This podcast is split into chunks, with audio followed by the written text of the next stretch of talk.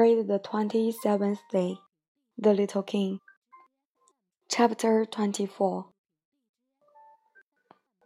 But he looked at me steadily and replied to my thought. I am thirsty too.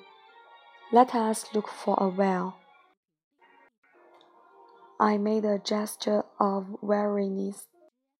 It is absurd to look for a well at random in the immensity of the desert. But nevertheless, we started walking.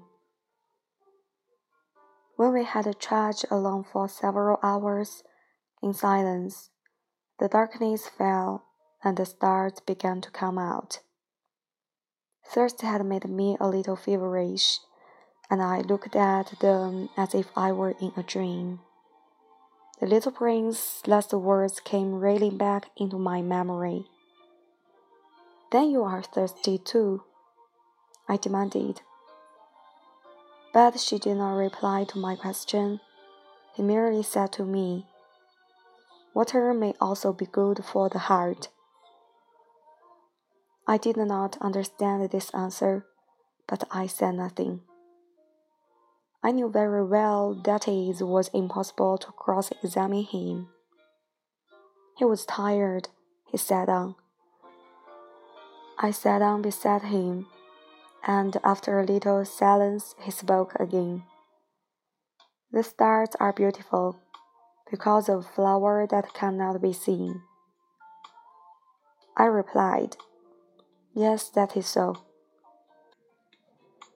And without saying anything more, I looked across the ridges of sand that were stretched out before us in the moonlight. The desert is beautiful, the little prince added. And that was true. I have always loved the desert. One sits down on a desert sand dune, sees nothing, hears nothing. Yet through the silent something throbs and gleams. What makes the desert beautiful? said the little prince is that somewhere it hides a well.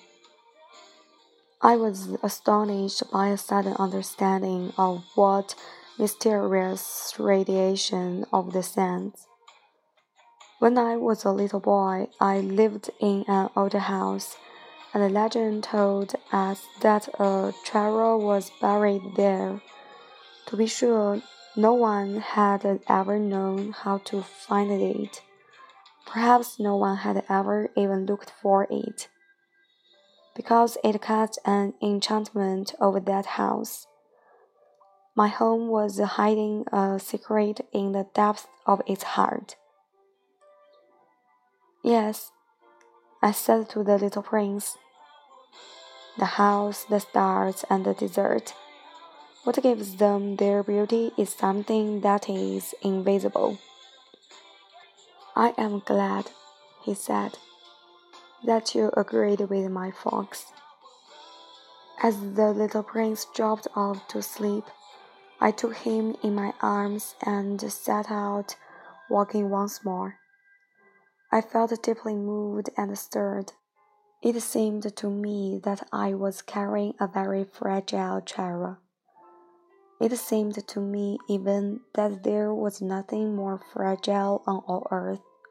In the moonlight, I looked at his pale forehead, his closed eyes, his locks of hair that trembled in the wind, and I said to myself, What I see here is nothing but a shell. What is most important is invisible. as his lips opened slightly with the suspicious of a half smile. I said to myself again, What moves me so deeply about this little prince who is sleeping here is his loyalty to a flower. The image of a rose that shines through his whole being like the flame of a lamp, even when he is asleep. And I felt him to be more fragile still. I felt the need of protecting him as if he himself were a flame that might be extinguished by a little puff of wind.